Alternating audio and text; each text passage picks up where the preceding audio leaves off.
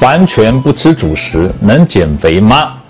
如果米饭、面食或者讲面包、马铃薯不吃啊，那么呢，总热量下降了，当然可以达到减肥的效果啊。但是如果你因为主食不吃，其他的大量吃、无节制的吃，那可未必哦。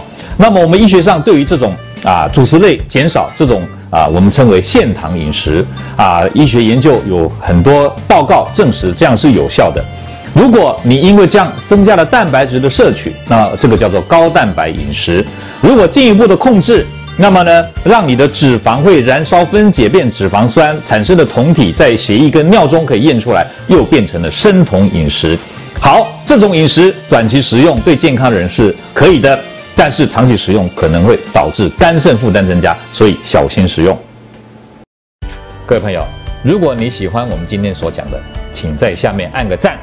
如果你对我们的内容感到兴趣，想要获得最新的讯息，请按订阅。下回见。